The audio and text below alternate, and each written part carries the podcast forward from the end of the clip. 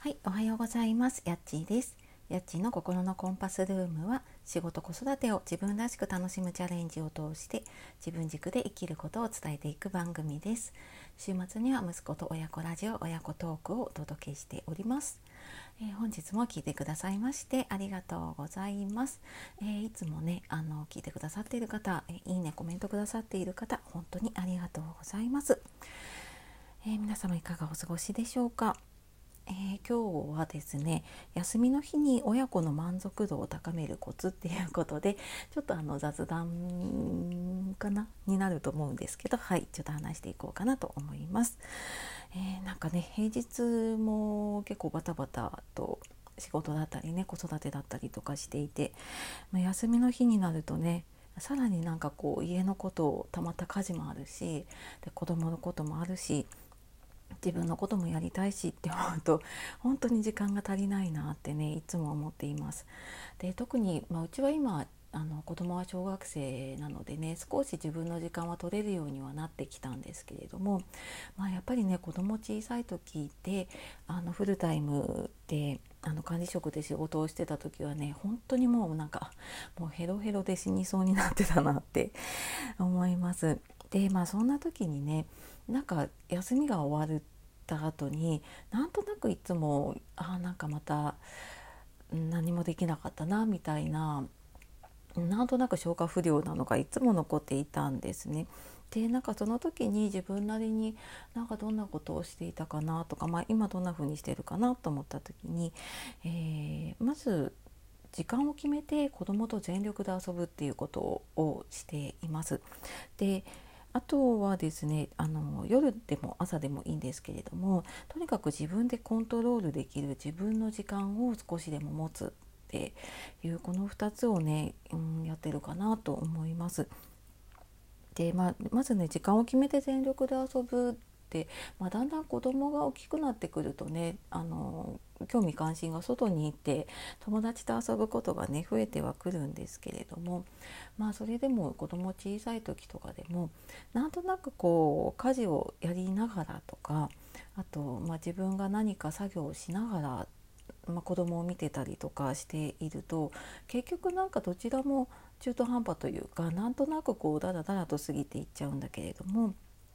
もうなんかあらかじめ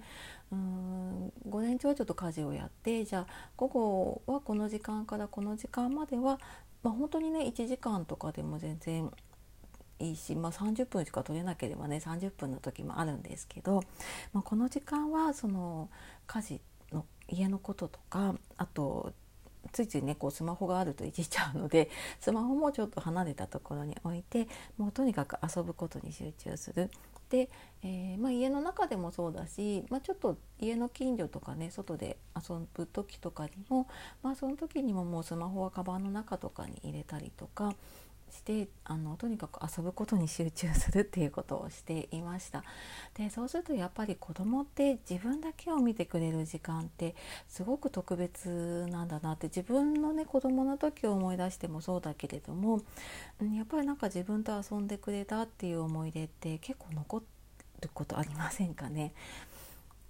うん、なのでなんかその時間の多さとかじゃなくてその何て言うんでしょうね遊ぶ質というか、まあ、どれだけ子供と向き合ったかっていうのでやっぱりその満足度って変わるかなって思ったのでなんかそんな風に集中して遊ぶ時間を作っています。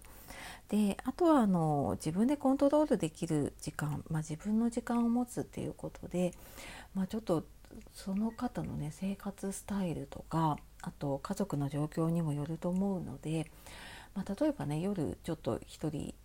であの起きている時間が取れるのであれば、まあ、その夜の時間だったりとかあと、まあ、私は逆に夜は子供と一緒に寝落ちをしちゃうことが多かったのでもう夜は寝ちゃうって決めてその代わり朝早く起きてまあなんか仕事してた時はやっぱり持ち帰りの仕事をやらなきゃいけないとか、まあ、そういう義務感で起きてたのもあるんですけれども、まあ、今もやっぱりうん起きてる時間ずっとこう家族がいるってなると全然自分のことをできないなって思うし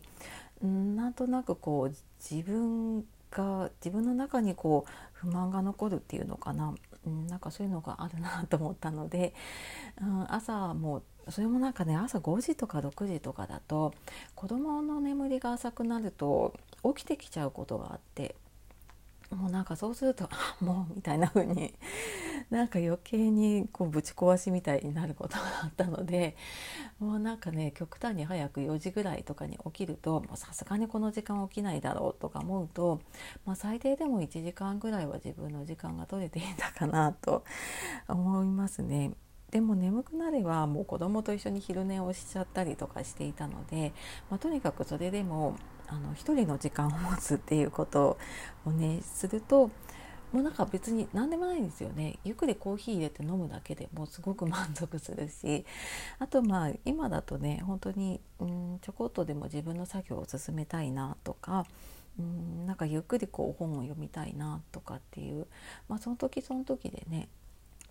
やることは違うんですけれども、なんかそんな時間を取ると